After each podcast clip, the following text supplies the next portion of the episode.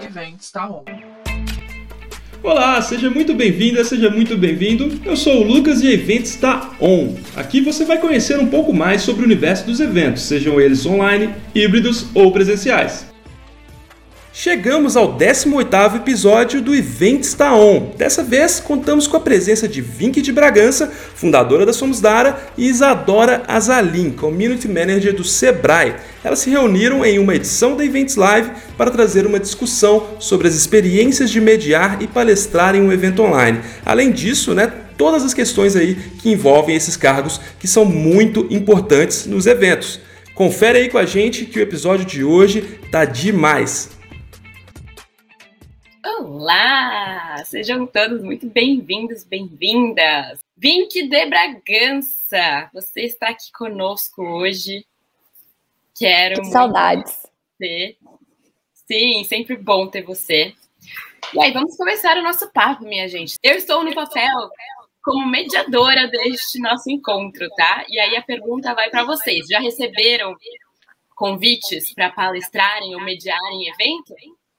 Então, eu vou fazer aqui o papel da mediadora e a Vinky, que é expert no assunto, vai ser a palestrante. E a gente vai trazer para vocês dicas de como é, trazer aí boas práticas para mediação e palestras em eventos.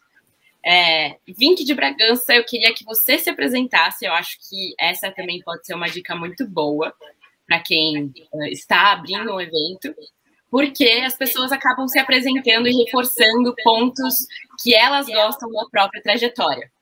Então, já dando aí mais um exemplo, e aí passo a palavra para vocês, para você vir aqui se apresentar e contar bastante também da Somos Dara. Opa, muito bom, bom, sempre muito feliz de estar aqui junto com a gente, né? É, as parcerias que a gente faz junto, as participações em eventos são sempre muito legais. Eu sou apaixonada pelo Ale, apaixonada pela Débora, Ana, Lucas, esse time todo é muito bacana. Muitos anos já de, de parcerias e de realizações juntos. E para contar um pouquinho de mim, né, eu sempre gosto de reforçar assim que hoje eu trabalho principalmente, meu, minha principal atuação é como professora e como é, eu não vou falar palestrante, porque o que eu faço de fato é dar treinamentos é, e aulas, cursos, né? Então, não necessariamente o que eu mais faço é palestra, mas eu dou muito workshop, muitas outras coisas que são correlatas, além de também participar de painéis e, e dar palestras de fato. É, e aí, com isso, eu sempre gosto de reforçar que nada começou como um, um, dom divino, nunca foi algo que eu fiquei confortável, muito pelo contrário, eu sempre fui uma pessoa muito extrovertida, eu sempre gostei muito de falar, eu sempre fui é, muito de, de, fácil de conversar, assim, eu, eu não era uma pessoa tímida em pequenos grupos ou com os meus amigos, porém, em plateias, em, grupos muito grandes, quando tem muita gente olhando para mim, eu sempre me sentia muito envergonhada, muito desconfortável. Então, foi um processo até eu descobrir qual é o meu, meu tipo de comunicação, como eu me sinto confortável, se eu sou mais formal, mais informal, para eu ajustar tom de voz, minha confiança. Foram vários passos. E aí isso começa desde da época de colégio, quando eu desmaiava de ter que apresentar um projeto, até hoje, que eu fico super confortável, já não tenho mais nem tão forte aquele frio na barriga, de achar que, nossa, vou passar mal. É, mas é um processo de, de prática, de treino, também tem muito a ver com o nosso modelo mental, né? E aí, já aproveitando um pouquinho aí do seu gancho, pela aluna, né? Oi, Luna, tudo bom? É, achei engraçado que semana passada eu estava dando um treinamento e aí a casa começou a cair aqui, assim, era porta tocando, porque precisavam revisar o ar aqui, e meu marido botando café para esquentar e deixando quase pegar fogo na casa, um monte de coisa acontecendo, mas é exatamente o que você falou, quando a gente consegue trazer naturalidade, as pessoas não percebem. Então, eu até tive esse feedback no final, assim, eu comentei com quem tava no backstage, falei, gente, hoje tava assim, a casa caindo, tudo desmoronando. E elas, olha, não deu para reparar, tava super de boa. É, acabou que o microfone não pegou barulho, né? Então é legal garantir que o microfone ele não tá nem chiando, nem roçando na roupa, nem capturando um, um barulho do ambiente. Porque muitas vezes é isso, né? A gente, de repente, tem marido passando no, no pano de fundo, filho, criança, esposa, é a mãe, o pai. Às vezes a pessoa tá sem roupa, gente já viu tanto vídeo no YouTube assim, né? A pessoa passando sem roupa atrás de você, falando com você, no meio de uma reunião, cachorro, papagaio, periquito. É, são várias situações que o remoto trouxe pra gente, né? E quando a gente consegue trazer para consciência a nossa forma de se posicionar, a gente consegue também fingir que nada está acontecendo, estamos aqui pleníssimas, e o outro está pegando fogo. Assim. Ai, Vink, perfeita na sua colocação. É exatamente isso. Minha cachorra não respeita portas, então, se ela ficar do lado de fora da, da, do quarto que eu estou, ela vai ficar arranhando e vocês vão. Vai ser pior ainda. Então, já apresentei, ela faz parte da minha realidade, ela aparece em várias lives. E é a situação que a gente está hoje, né? Estamos no home office, e eu acho que isso também é um dos lados bons de conseguir enxergar as pessoas para além do quadradinho, né? Para além do que, que elas. Uh, de como elas se apresentam e do que elas fazem na vida profissional, porque somos um só. É, Vim, que já começou a dar várias dicas aí de como é, palestrar, né? De que é treino mesmo, de que não é natural para todo mundo, mas que existem técnicas. E a Vink sabe dar muitas boas técnicas aí de, de como palestrar muito bem. Olha só, para você que está organizando um evento, e aí eu puxo um pouquinho para a maior parte do público aqui, né, da, da Events, é como convidar alguém para ser mediador de um painel. Então, como que você escolhe essa pessoa? E assim, a pessoa precisa entender minimamente do tema que vai ser tratado, porque ela consegue enriquecer o assunto. Então, quando a gente tem várias pessoas num painel, é, a dica é conheça essas pessoas antes. Se você já tiver intimidade com essas pessoas, né, for ali do mesmo uh, ambiente, do mesmo mundo dessas pessoas, melhor, porque você tem mais autoridade, você tem mais autonomia e é muito mais fácil para você conduzir uma discussão quando você faz parte da discussão. Mas aí você tem que se colocar no seu papel de mediador, que é provocar algumas uh, reflexões dos painelistas durante o painel. E nisso, eu gosto bastante de conhecer um pouco do histórico das pessoas. Eu acho que essa pode ser uma dica para quem está se preparando para mediar um painel.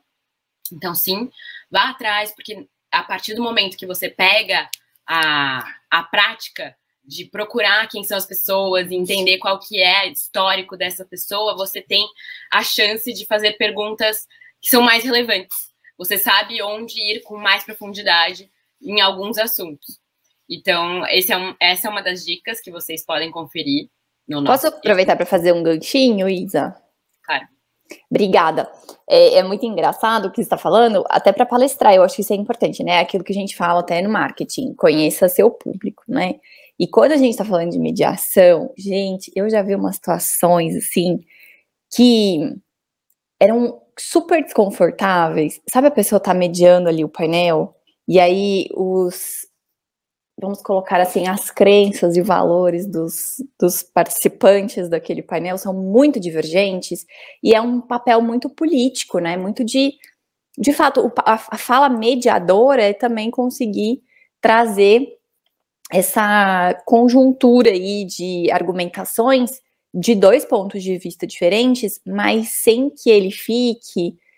É, sem que ele perca os seus limites, né? E isso é muito difícil. Se você não conhece a pessoa, você pode cair numa cilada, né? De não entender que ela tem aqueles valores e de repente você não concorda, mas você também não pode se opor ali e criar um campo de batalha, né? Então, conhecer as pessoas, ver conteúdos que ela já fez antes é super importante. Isso não só para quem vai mediar, mas para quem vai participar também, porque imagina você tá ali participando, a pessoa fala uma coisa que você acha um absurdo, você não pode é, mudar o seu tom de voz, você não pode criticar ferrenhamente. É importante que a gente consiga argumentar de uma maneira mais coerente, né? Então, essa questão de estar tá preparado, nossa, gente, é.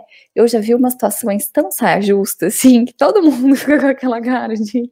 Hum, deu ruim. Demais, Vink.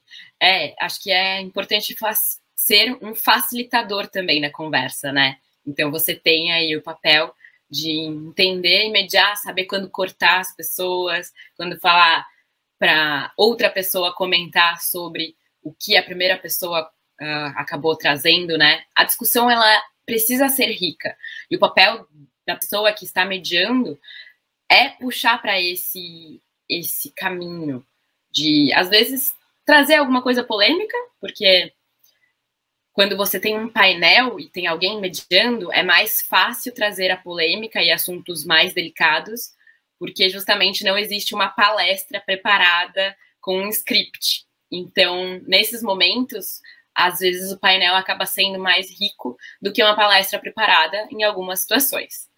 Muito bom, Vink. Nosso papo está evoluindo nessa naturalidade mesmo, porque nós duas somos aí da Somos Dara, né? Acho que a gente pode comentar um pouquinho da Dara nesse, nesse momento do painel. É, a gente criou a Dara, e aí, Vink, por favor, me complementa e fala o porquê, o seu porquê, né? Também é importante.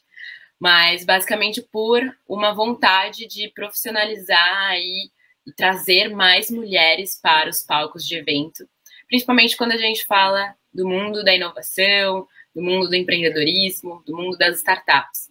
É, a gente, nós duas aí passamos por várias entidades do ecossistema de startups e vimos essa diferença entre muitos homens palestrando e às vezes poucas mulheres palestrando uh, e sendo chamada só para falar sobre o que é o empreendedorismo feminino e não sobre suas uh, expertises.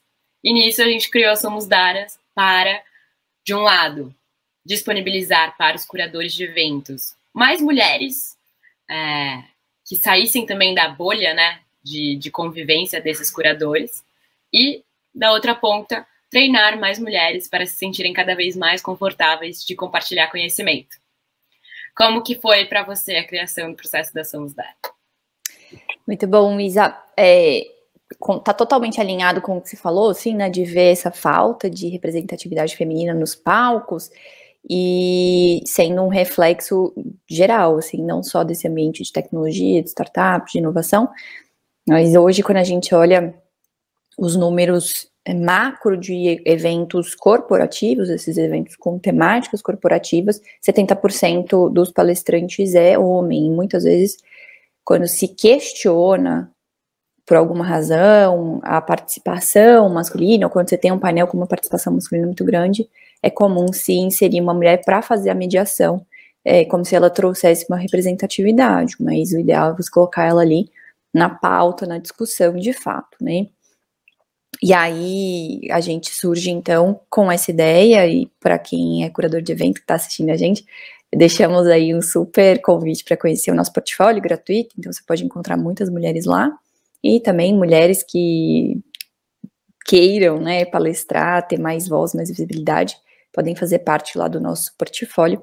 Também é gratuito. E a gente fica muito animado em ajudar essas mulheres a se desenvolverem como palestrantes e também como panelistas, porque a gente vê que existe uma dificuldade muito grande nas pessoas em geral de se posicionarem, de se sentirem confortáveis com as suas falas. E isso é inerente a cargo, é inerente à posição. Conheço vários diretores, CEOs, outros levels que não têm essas habilidades da comunicação de modo geral. E a habilidade da comunicação na, nessa fala né, de destaque, ela é ainda mais complexa. Voltando para o que a gente estava falando antes, né, sobre preparo, sobre estar pronto para fazer uma participação, e até uma pergunta que apareceu aqui para a gente, né? Se é melhor a gente alinhar as perguntas antes com os convidados ou podemos deixar algumas para fazer na hora, a fim de manter inediti ineditismo, a surpresa. É, eu sempre falo que é muito importante a gente estar tá preparado de modo geral, né? E colocar o, o, convidado numa saia justa, de fazer uma pergunta que ele não sabia que ia ser feita e de repente ele não ficar confortável, tende a não ser o papel do evento. Você vê isso, por exemplo, em entrevistas, né? Você vai fazer uma entrevista, muitas vezes a gente assiste umas entrevistas que a pessoa faz um, uma pergunta ali que deixa o convidado desconfortável. Tem um vídeo muito recente que é um meme que saiu também, se não me engano, foi agora do, da época do COP26, que a moça faz uma pergunta, o cara finge que a internet dele não tá funcionando e que não ouviu a pergunta e ela faz de novo. Porque esse alinhamento, ele serve exatamente para a gente deixar o, o convidado confortável, né? E o que pode acontecer é, enquanto a gente está aqui seguindo um roteiro semi-estruturado, pode ser que surja uma, um, uma colocação, uma pergunta diferente, que foi um gancho que surgiu ali na hora, né? Isso eu acho que é super comum. Mas quando a gente permite que tanto os convidados quanto a gente também se prepara, né, para responder essas perguntas, a gente busca dado de mercado, busca questões factuais, exemplos, para não ficar dependendo ali do, do da memória de fato, e também para se sentir mais confortável, é sempre bom, né? Essa fase de preparo, eu acho que é, eu falo, até estava fazendo uma mentoria recentemente, eu falo que 70% é preparo. Os outros 30% são de fato o que a gente está executando, né? Mas 70% é só preparação. Para os dois casos. É, para os dois casos. Por isso que a gente fez o e-book, né? Acho que são dicas valiosas para tanto quem quer palestrar quanto para quem uh, quer mediar, enfim, se tornar cada vez mais profissional nesse sentido de facilitar conversas. E a gente sabe que é, é, é importante ir na profundidade e entender o que fazer e o que não fazer. A Vink trouxe essa questão de internet, instabilidade, por mais que fosse ali uma forma de escapar de uma pergunta sensível. No caso da mediação, a gente precisa ter o plano B também. Caso a internet do mediador realmente pare de funcionar, quem assume o que acontece? Isso é um alinhamento legal de ter também com os convidados. Ou você prepara uma segunda pessoa para entrar como mediador, ou você prepara algum dos painelistas para assumir esse papel caso um, dê alguma, algum tipo de instabilidade. É... E no palco, né? E o que acontece se a gente sair de eventos online e ir para eventos presenciais? Muda alguma coisa, Vink? Esse é um ponto muito importante, até voltando nessa questão, né? Se a gente, por exemplo, eu como participante sei quais são as perguntas, sei qual é esse roteiro semi-estruturado, se o mediador cai, eu consigo tentar fazer um, um gancho ali e dar continuidade, porque eu sei do que a gente está falando, né? Então, isso ajuda muito. E para fazer palestra, para fazer qualquer tipo de participação, quando você está indo para um painel, o plano B ele pode ser você garantir que você tenha, de repente, uma internet 4G ali do seu lado, de repente, uma lanterna, caso a luz caia, pensar um pouquinho nessas questões. Mas com relação ao conteúdo, uma palestra é muito mais importante a gente estar tá preparado para, por exemplo, fazer a palestra sem ter o PPT, né? Sem ter os slides. Porque acontece, às vezes o slide dá algum problema, às vezes o projetor, é, a hora de você compartilhar, o, o arquivo não é compatível e não dá tempo mais de mexer. Então eu sempre falo, tenha em vários modelos, evita esse tipo de ferramenta que é online, sempre tenha baixado no computador, sempre tenha baixado em mais de um tipo de arquivo, por exemplo, quando eu vou fazer uma apresentação e é no Teams, em PPT é muito melhor, em PDF é muito ruim, a, a engajamento ali com as pessoas. Quando eu vou fazer via Zoom, já é diferente. Quando é via StreamYard, é diferente. Então, cada uma das ferramentas hoje tem uma particularidade. A gente também, no presencial, que está voltando aí, né, presencial e híbrido, tem particularidades totalmente distintas, né? Inclusive, você pode até comentar, Isa, sobre um acontecimento recente de utilizar fundos verdes, né? Utilizar aqueles fundos em que às vezes você tem que, inclusive, interagir com esse conteúdo que está acontecendo aqui atrás, enquanto você está num cenário que não existe nada, tudo é projetado ali, sem que você de fato veja. Então, é importante a gente conseguir é, ter esse olhar de planos B para pensar, tá? Se esse microfone aqui der, der, errado, né? Se der algum tipo de falta de conexão. Eu, inclusive, parei de usar microfones, é, fones de ouvido sem fio, porque eu tinha alguns tipos de probleminha de desconexão, Bluetooth, alguma coisa assim. Esse aqui tem muito mais estabilidade. É, ter um fone extra também é importante. Ter mais de uma ferramenta aqui, como de repente o celular, para suprir caso aconteça alguma coisa com o computador, são fatores que são difíceis da gente controlar, mas que a gente consegue mitigar um pouco o risco, né? Então é sempre importante a gente considerar todas essas coisas. Bom, primeira parte, né, do que você comentou, essa experiência de eventos híbridos é muito sensacional. Eu tive ela recentemente e você estar em um estúdio falando numa data futura, você tem que brifar muito bem quem está se disponibilizando a gravar um conteúdo dessa forma, você organizador, porque é uma realidade diferente, né? Você precisa entrar, precisa entrar na cabeça de quem está palestrando que o evento não vai ser transmitido ao vivo, que não é exatamente aquele momento. Então, existe todo um alinhamento que precisa ser feito é, para que a pessoa se sinta cada vez mais confortável é, e tenha menos erros, menos repetições. É, hora de estúdio acaba sendo bem cara, né? Então, saber brifar a pessoa, tanto a mediadora quanto a pessoa palestrante, antes do evento é super importante, deixá-la sempre confortável também é outro ponto que traz um conteúdo mais uh, rico para o evento. Às vezes, para quem tem muitos anos aí de prática de organização de evento, você acaba perdendo um pouco da empatia de com quem está começando e ainda não tem tanta prática, tanta vivência em palestrar em eventos e por isso não sabe de alguns BOs que podem dar. Então, vale a pena uh, gastar aí uns 5, 10 minutos com a pessoa, com cada pessoa que vai palestrar ou mediar o evento, para alinhar a questão de, de bateria, de computador, de celular, fundo de tela, é, entender o, como funciona o chroma key, às vezes, né, o que pode, o que não pode, uh, dentro do, do, fundo verde.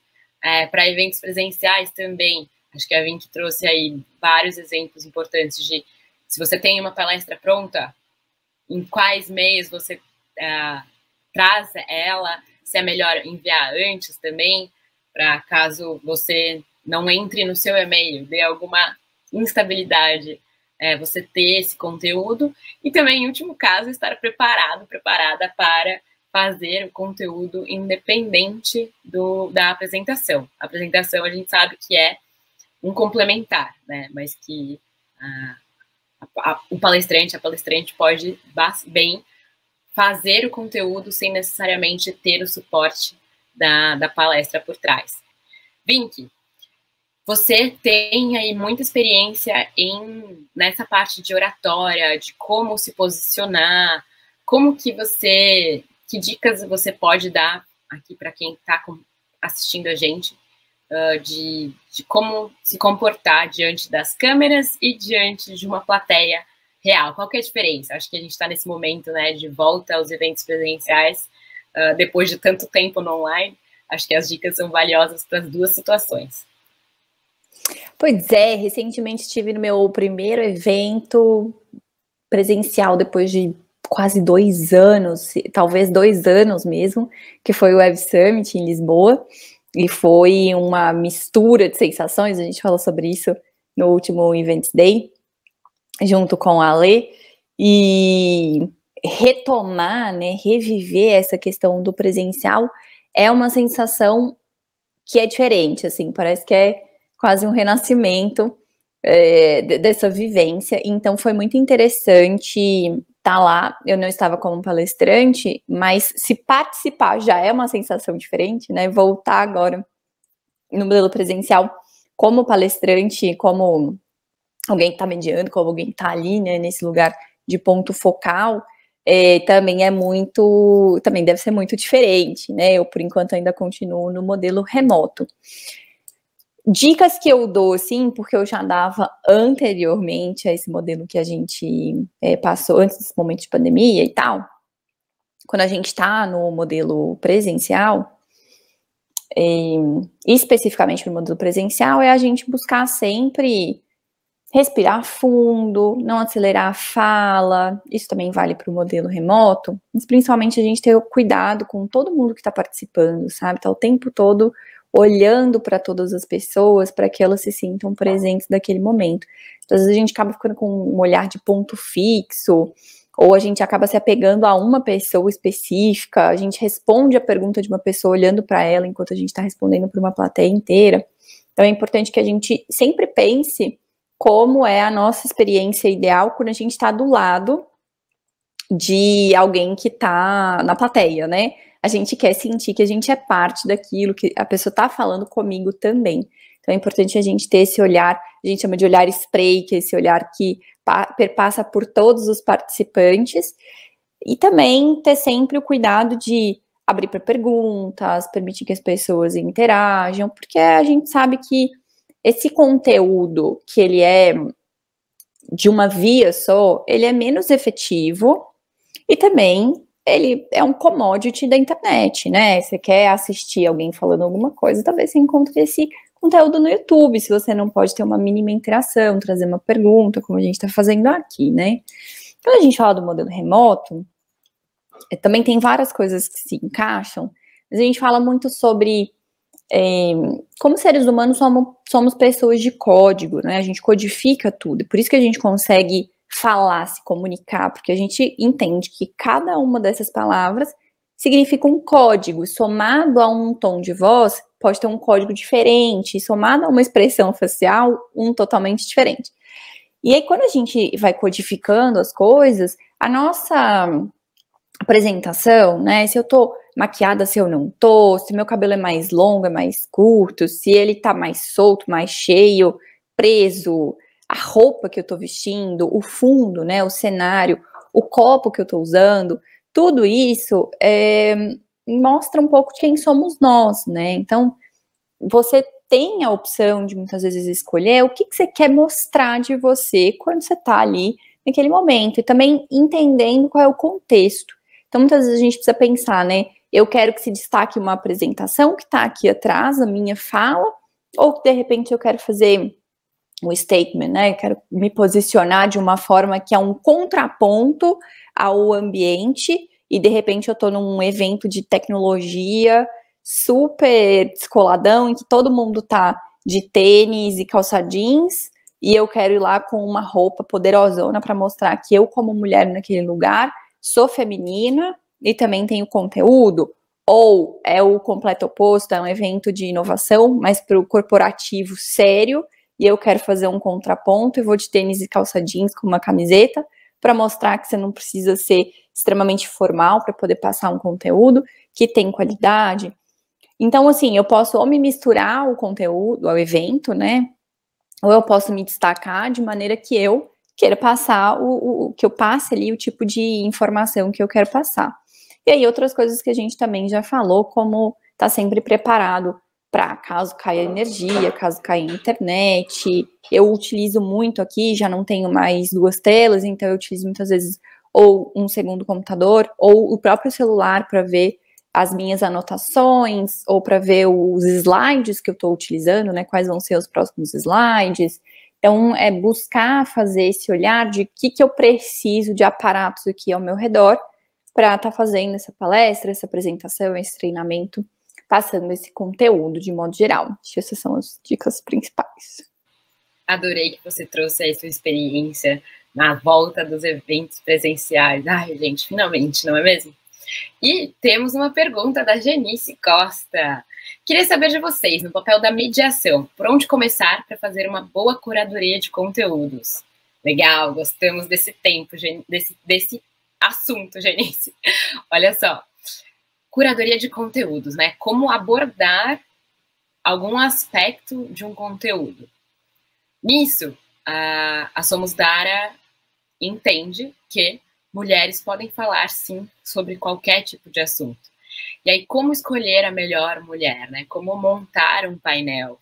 É, acho que isso é importante a gente discutir um pouquinho aqui, porque é a realidade e às vezes é muito difícil mesmo uh, um curador e um organizador de evento assumir tantos papéis, né? Porque já tem toda a, a parte de organização do evento, e aí quando você assume também o chapéu, e é a realidade de muitos de nós, né? Quando você assume também o papel de curar um evento, uh, são olhares distintos para que a realização do momento aconteça.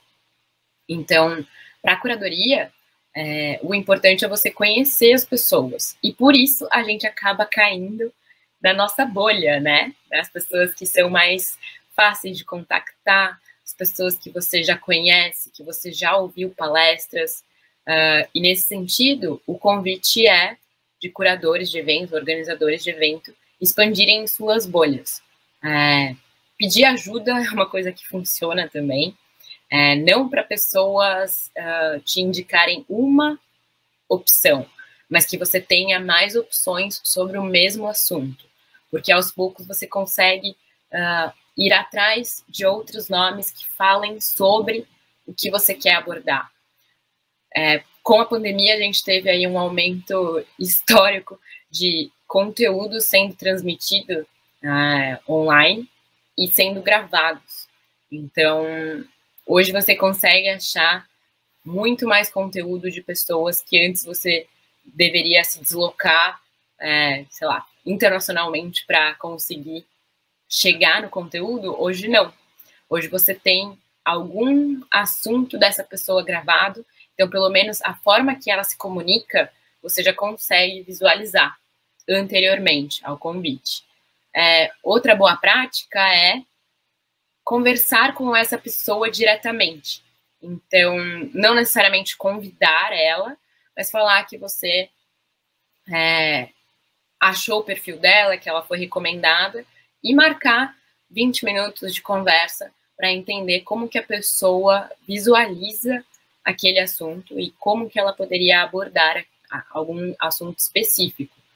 E aí, Janice, a parte de quem chamar, é, a gente levanta super a bandeira né, da diversidade, não só para trazer mulheres, mas mulheres em todas as suas uh, diferentes é, perspectivas também para os eventos. É, nisso, Vink, você quer dar alguma dica aí de como começar a fazer essa curadoria, que eu sei que você também tem experiência? Obrigada, Isa.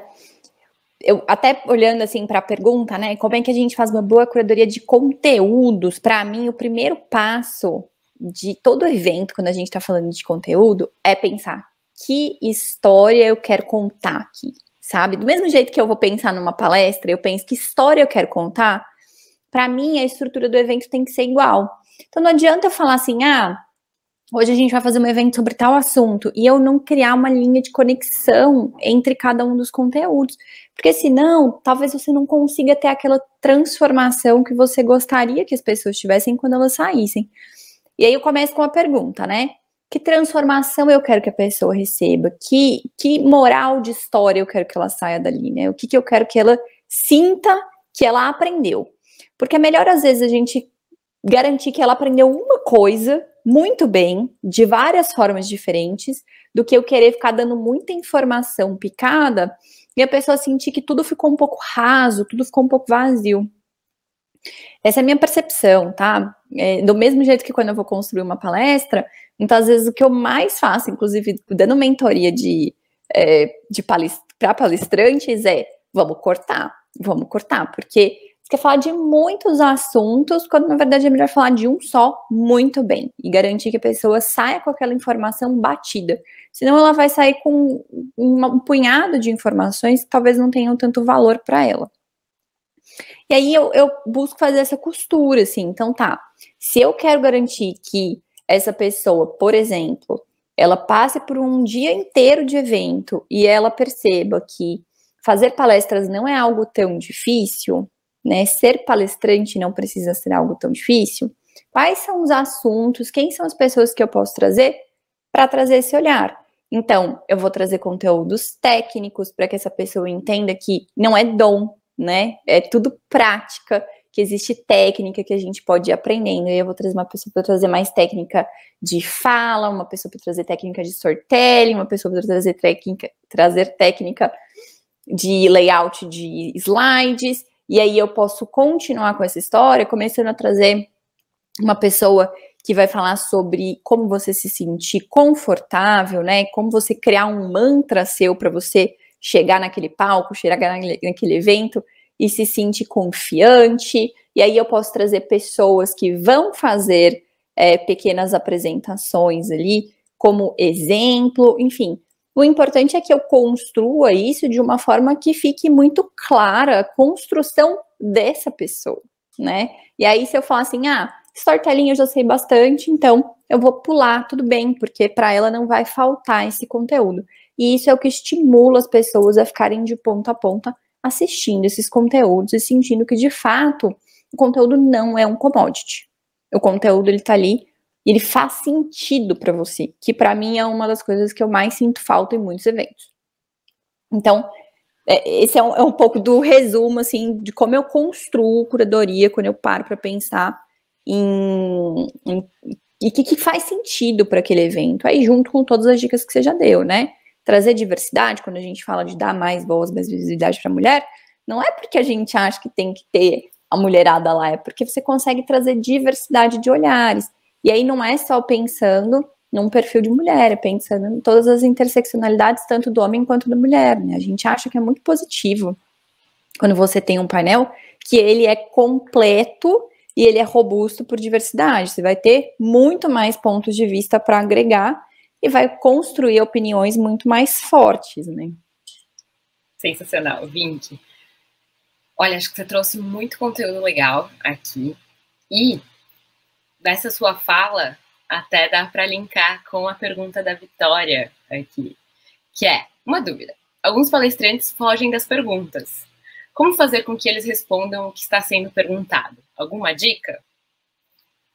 Difícil essa, né? Isso é muito papel do mediador e também bastante é, do alinhamento prévio feito com os painelistas. Então, quando você sente que a pessoa não está é, respondendo, se for num evento online, você normalmente tem um chat interno é, entre as pessoas que estão só no painel. Por exemplo, nós estamos usando aqui uma ferramenta que tem o chat interno. Então, ah, o pessoal da event está trazendo as perguntas para mim, eu consigo ler, eu consigo falar com a Vink sem que uh, o público inteiro veja. E nisso você consegue também dar alguns toques por escrito para a pessoa, ou você pode fazer a passagem da pergunta, se você tiver mais pessoas no, no, na, no painel, de uma pessoa para outra. Então, você acaba cortando a pessoa gentilmente e puxando a pergunta para uma outra pessoa, é, reforçando o ponto que a pessoa não conseguiu responder, que a primeira pessoa não conseguiu responder. Porque você traz uma segunda pessoa para o assunto, e se a resposta da primeira pessoa for a mais importante, a que você quer realmente ouvir, a que você acha que faz mais sentido, depois da intervenção você consegue fazer com que a pessoa pare e reflita sobre qual é a verdadeira pergunta. Então, às vezes, trocar palavras para essa pergunta ficar mais clara para a pessoa, introduzir, fazer um contexto também do que, que você quer uh, retomar, né? Qual é o ponto que ficou faltando na resposta ali. É, são situações que, que você consegue mediar e assim, o papel do mediador é ficar esperto, né? Tanto controlando o tempo, quanto controlando qual é o conteúdo que foi exposto. Acho que comentários também e fazer essas ligações entre o que uma pessoa falou, um painelista falou, é, e o que você perguntou, trazendo resumo, é interessante. Pode ser um papel desenvolvido pelo mediador e fazer também essa passagem de uma pessoa para outra. Às vezes a gente vê painéis aí que uma pessoa está claramente querendo dominar o assunto, e isso é ruim, então é papel do mediador também reforçar. Por favor, responde em um minuto o que significa para você Blubbles. E aí você faz a pergunta. E às vezes você precisa ser rígido também, né? Na, na, na sua fala e na sua intervenção, para que aquele conteúdo continue sendo rico, para que as pessoas não se desmotivem, para os outros painelistas que estão ali sem saber né, como interferir, se sintam acolhidos também, porque o mediador ele está olhando para todo mundo, entendendo uh, se uma pessoa está falando demais, se uma pessoa está falando de menos, o que que a pessoa, qual é o ponto específico que alguém precisa levantar lá dentro. Então, são, são funções aí da mediação, é, criar esse ambiente positivo e não deixar os painelistas fugirem das perguntas. Achei muito boa a, a colocação aí, Vitória. Vink, você tem alguma dica com relação a isso? Acho que você pode trazer pro, dicas para palestrantes, né? Acho que às vezes, como palestrante, você quer abordar muitos assuntos, mas como não fugir do, do que foi pedido? Eu colocaria alguns pontos assim. O primeiro é quando você faz esse, olhando do ponto de vista do de quem convidou, né, de quem está construindo esse evento, do curador do evento. Existem tipos de painel e aí vão existir tipos de mediação. Então, por isso que é legal você ter esse alinhamento prévio. Por exemplo, aqui a gente está fazendo um, um, estilo mais de bate-papo até, em que a Isa contribui, em que eu contribuo, do que só um, um, modelo mais de entrevista, um modelo mais em que ela vai estimulando as perguntas e eu vou construindo, porque o, o conteúdo faz sentido, né? A gente está falando de mediação, então ela tem muito a contribuir, ela tem muita é, muita fala, né, muito poder de fala sobre o assunto. Existem casos e casos. Eu, quando faço algum tipo de mediação, dependendo do conteúdo, também entro na discussão, trago exemplos pessoais, porque a gente sabe que muitas vezes a gente tem a agregar, né? Então tem esse ponto que é interessante da gente sempre alinhar. A gente quer que você, como mediadora, mediador, entre, participe, ou a gente espera que você faça esse papel de facilitação mais puro e simples, né? E aí, quando a gente tá no papel de palestrante, é sempre importante a gente também levar em conta o que você falou de ter respeito aos outros, né? Então eu preciso respeitar o tempo para não entrar numa fala contínua e deixar com que esse, esse tempo se passe e as outras pessoas deixem de também poder colaborar. E tá muito atenta às perguntas, porque às vezes a gente não tá super atenta, a gente tá ouvindo para responder. A gente não tá ouvindo para refletir. E quando a gente ouve para responder, às vezes a gente não responde o que é esperado. Então, pode ser, algumas coisas acontecem. Se a gente já alinhou anteriormente as perguntas, e mesmo assim a pessoa foge um pouco da resposta, pode ser que um, na hora, seja por uma dissonância cognitiva, seja por qualquer razão, ela destoa, vai por um outro caminho, e aí a gente pode tentar repetir a mesma pergunta de um outro jeito, né? Isso às vezes acontece. Fiz uma pergunta, a pessoa foi para um lado, refiz a pergunta, a pessoa absorveu. Acho que a dica da Isa é ótima. Joga para uma outra pessoa e volta.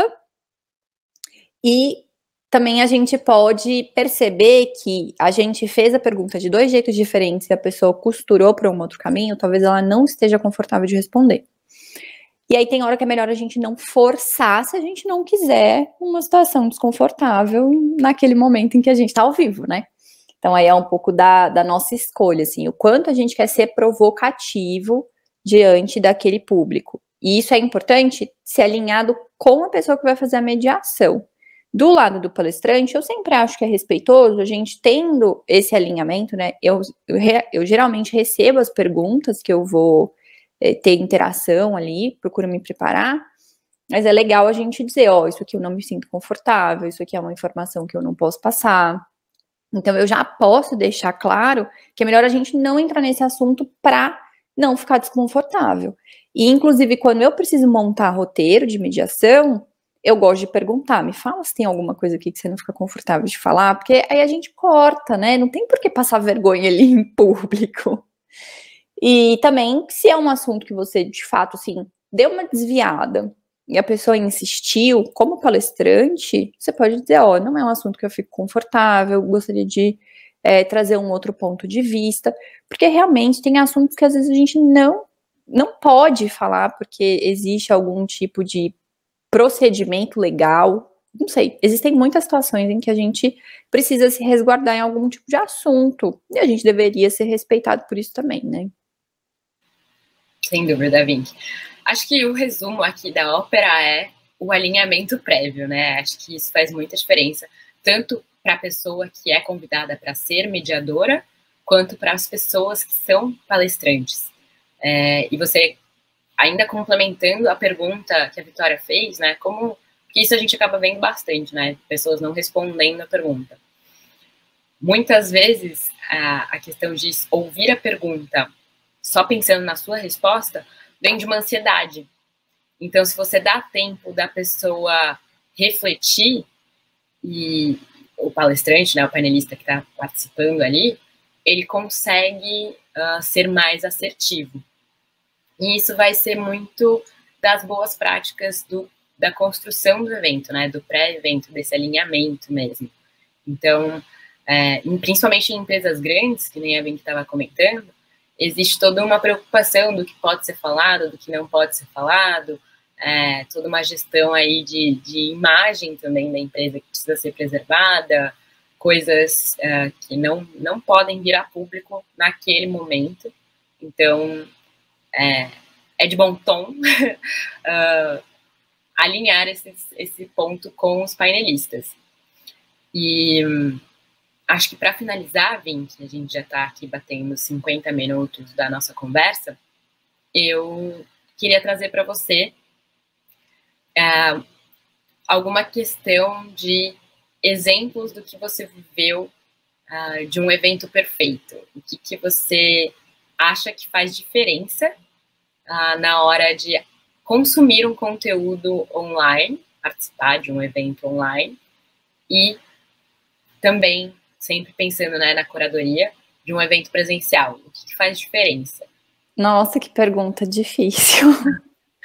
ah, para encerrar, a gente precisa ir nessa, nessa dificuldade também, né, de pontuar detalhes, porque no final das contas são os detalhes que fazem a diferença, né? Com certeza.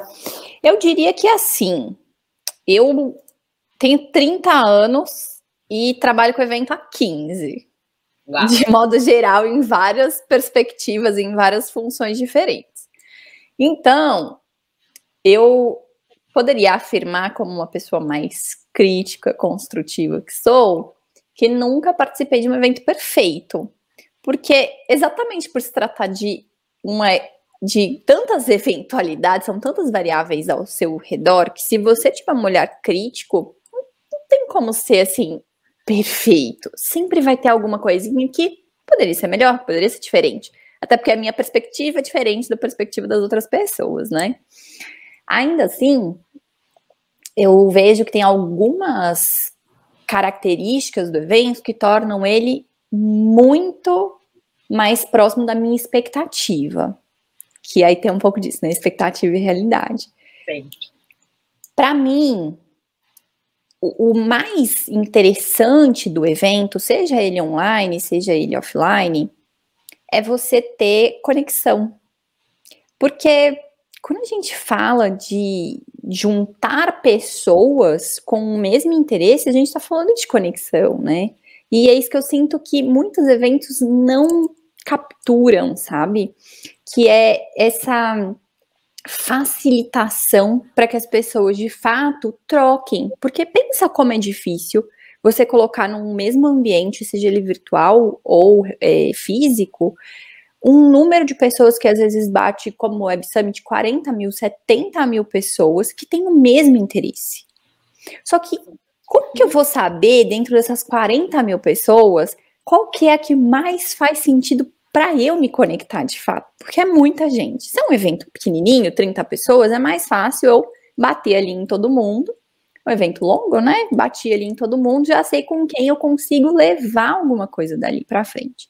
Mas se eu não crio esse tipo de experiência de conexão entre esse público, e aí eu tô falando de público, é, os staffs têm que ter algum tipo de conexão, se fizer sentido, as pessoas que estão participando, as pessoas que estão no palco, as pessoas que estão, de repente, nos estandes, porque ali é, é uma oportunidade de você conhecer pessoas, de você romper as suas bolhas e conhecer pessoas que você não conheceria no seu dia a dia, né? Então, é uma oportunidade muito boa. E aí é meio como a gente pensar que o papel de quem produz o evento ele poderia ser mais próximo de um Tinder. Não, não necessariamente para uma relação amorosa afetiva, mas para que as pessoas se conectem, sabe? Cada vez com mais assertividade, não necessariamente pela sua aparência física, mas pelos seus interesses de fato. Então, quando a gente consegue gerar esse match, né, quando a gente consegue fazer com que as pessoas elas encontrem razões para dar continuidade, você também consegue ficar mais tempo na memória das pessoas. Porque constantemente você vai falar, cara, quando eu fui naquele evento, nossa, eu além de ter tido aquele conteúdo muito bacana, me conectei com essas pessoas. Então, cada vez que você se encontrar com alguém ou for apresentar essa pessoa, você vai falar, conheci em tal evento nossa, esse evento é muito legal porque ele me proporciona conhecer muitas pessoas, aumentar meu networking, expandir. Só que não é para todo mundo que é super fácil fazer esse processo, né? Então é interessante a gente refletir como a gente cada vez mais trabalha, principalmente nesse momento que a gente está falando de modelos híbridos, para garantir que as pessoas se conectem e essas conexões elas sejam genuínas, elas sejam é, é, muito legítimas e produtivas, né? O Gustavo Ferreira comentou, matchmaking tem esse papel, né, de ser o Tinder dos eventos. E aí é pensar como que a gente proporciona ainda mais experiências, ainda mais interessantes, é, para que a gente consiga conectar de fato pessoas, sabe? Para que elas consigam se conectar com esses palestrantes, para que os palestrantes consigam se conectar com elas também e vejam valor, né? Porque eu, como palestrante, muitas vezes tô ali porque eu fui convidada, mas tem tanta gente que eu poderia bater um papo depois e criar coisas junto e, e aprender junto, né? Então, para mim, esse é o ponto principal. Assim, os eventos que mais me impactaram foram os que me trouxeram essa rede, essas novas pessoas para é, expandir o meu conhecimento. Tanta gente incrível para se conectar, né? Em eventos presenciais, a gente sente muita falta dessa conexão que vem mais naturalmente em eventos online, você acaba precisa, precisando ter um papel mais um, forte em promover essa conexão online, e a gente sabe que é mais difícil, é um pouco mais uh, rasa a quantidade de interação que você consegue ter.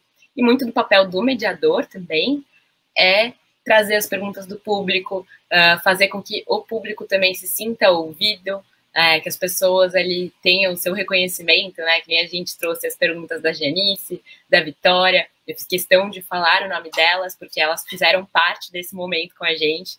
E quem está assistindo também tem a possibilidade de uh, participar da comunidade formada a partir daquele encontro, daquele evento.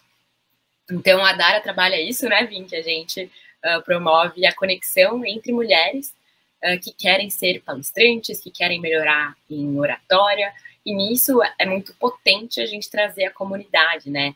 Dar o espaço para que a serendipidade aconteça, que coisas boas aconteçam, uh, sem necessariamente uh, ter todo um esquema para que isso aconteça. Então, os eventos são espaços de conexões também, e concordo com a Vinci uh, quando ela trouxe aí que a diferença é quem você leva depois de um evento, né? Com quem você se conectou e o que você consegue realizar a partir de uma conexão feita em um evento.